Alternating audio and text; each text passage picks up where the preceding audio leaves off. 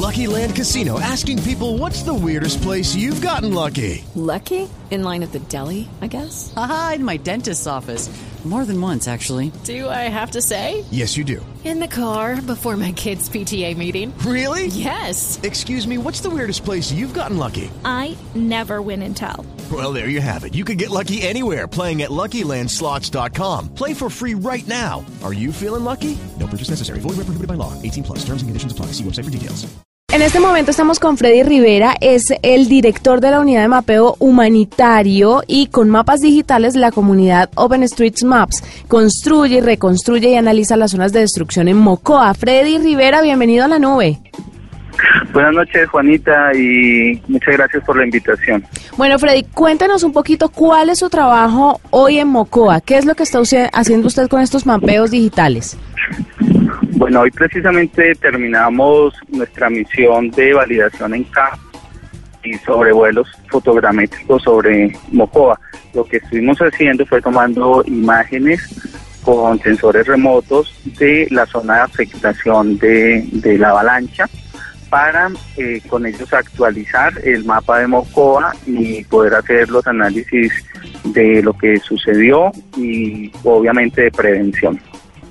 Claro, eh, ¿cómo hacen estos análisis? ¿Cómo, ¿Cómo son los recursos técnicos que necesitan allá en Mocoa? Pues ya que la situación está tan difícil en todo sentido. Bueno, eh, nuestro recurso técnico más valioso es el talento de las miles de personas que forman nuestra organización y que son expertos en estos temas. Eso es como lo principal. De hecho, la primera fase del trabajo fue en 48 horas realizar el mapa predesastre con imágenes satelitales que teníamos, eh, vectorizamos, es decir, hicimos los dibujitos de todas las edificaciones, las vías, los ríos y todo lo que se podía observar en esas imágenes. A partir de esas imágenes se hizo el primer análisis que lo hizo Naciones Unidas en su con su programa UNOSAT donde determinó muy rápido el número de edificaciones afectadas. Claro. Cuénteme, Freddy, acerca mm, de la cifra de viviendas potencialmente afectadas. Bueno, esta cifra no la tengo aquí a mano porque ando en, en, misión. Sí. Eh, son 3.200. Eh, 2.300. Bueno, 2.300 eh, algo. 61. Ese, uh -huh. Bueno, 2.361, gracias por recordarme, no tengo el documento a mano. Eh, yo les pedí al favor que no lo leyéramos como viviendas, uh -huh. sino como edificaciones. Ok. Porque muchas de esas edificaciones pueden ser locales comerciales, otros son edificios multifamiliares. Entonces, eh, ahí en el documento que compartimos hubo un error de pronto de, tra de traducción eh, y se tradujo el término edificación como vivienda. Claro. Ese, es, eso se, se hizo porque como ya nosotros habíamos dibujado como polígonos todas estas edificaciones, luego con el satélite lo que se analizó fue el área de devastación y se hace un cruce con un algoritmo que nos cuenta dentro de esa área cuántas viviendas hay y o cuántas edificaciones y cuántas quedan por fuera de, de esa área. Entonces, así también se deduce que es casi el 30% de las edificaciones de Mocoa que resultaron afectadas. Freddy, ¿cuáles son las principales conclusiones de después de ese trabajo de mapeo que hicieron en Mocoa? Porque escuchábamos, por ejemplo, eh, anoche que informaban eh, que el gobierno había incluso eh, edificado en zona prohibida, en zona de ladera del río, en zona que no era pues la conveniente. Bueno, eh, hay unos mapas de riesgo. Eh, esos mapas de riesgo obviamente nos están diciendo que va a suceder algo de, un, de, una, de una envergadura mayor o menor, pero que va a suceder. Eh, en el caso de, de, Mocoa, pues observamos que la, la subestación eléctrica estaba en el lecho del río, por eso sufrió. Eh, hay una subestación eh, construida, eh, si no estoy mal, del 2005 en una zona que era muy probable que ocurriera un desastre de estos. También la cárcel está en un área vulnerable. Afortunadamente no sucedió nada, pero por, des, por, por decírtelo gráficamente, la cárcel quedó como en una isla entre dos corrientes de la avalancha, entre una grande y, y una pequeña donde hubo afectación también.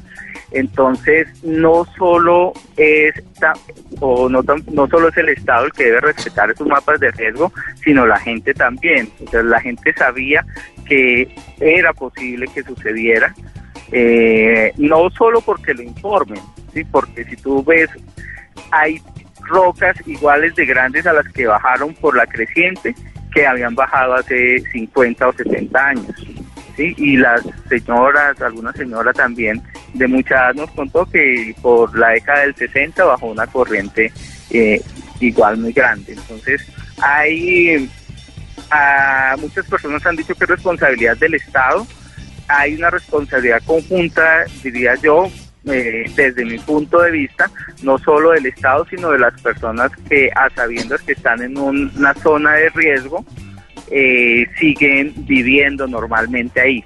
Entonces también es muy difícil, supongo, para los organismos de prevención eh, sacar a esa gente a la fuerza, reubicarla y tal. Es eh, una persona que admiro mucho, que es Gustavo Wilches Chaus, dice que los desastres no son naturales ni son un castigo de Dios, que suceden más porque nosotros no respetamos los derechos fundamentales del agua, como el derecho al territorio del agua, el derecho al libre tránsito del agua, que finalmente el agua termina recobrando estos derechos. Y eso es lo que pasó en Salgar y eso es lo que pasó en, en Mocoa y, y desafortunadamente sucederá en otros sitios de Colombia y del mundo. Claro, Freddy, ¿en qué otro tipo de desastres desafortunados, por supuesto, han tenido ustedes este tema de mapeos digitales y cómo les ha ido?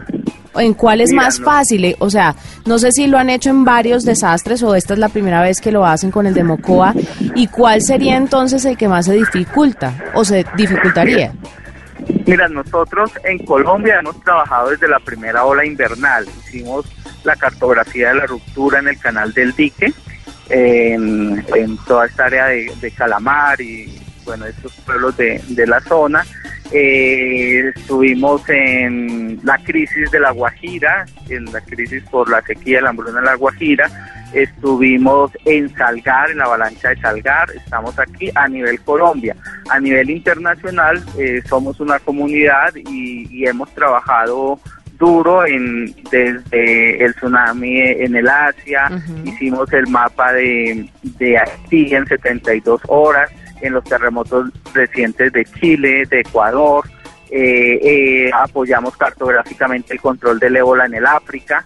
Eh, para hacerte una idea, nosotros como comunidad realizamos los mapas que los organismos de atención, entre ellos los coordinados por Naciones Unidas, usan para todo este tipo de emergencias. Freddy, usted habla de la comunidad global a la que pertenecen, eh, usted es director de la unidad de mapeo humanitario. ¿Esa comunidad es OpenStreetMaps? Sí, eh, nuestra comunidad OpenStreetMap está conformada por más de 3 millones de personas con conocimientos cartográficos alrededor del mundo y eh, tenemos una unidad que se dedica a las crisis humanitarias. Esa es en Colombia la unidad de mapeo humanitario.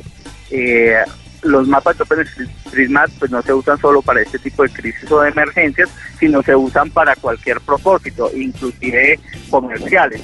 Hay servicios de taxi de Bogotá, de Medellín, que usan nuestros mapas, a, eh, pues a nivel global también. Mm, pero nosotros como, como unidad de mapeo humanitario nos dedicamos a atender las peticiones de cartografía que nos hacen los organismos de atención. Claro, pues es Freddy Rivera, el director de la unidad de mapeo humanitario. Gracias por estar con nosotros. Eh, siempre es un placer tener a personas que nos están ayudando y contribuyendo en este tema de los desastres. Bueno, no solamente en este tema de los desastres, pero especialmente cuando la gente tanto lo necesita. Mil gracias por acompañarnos en la nube. Esta es la nube de Blue Radio.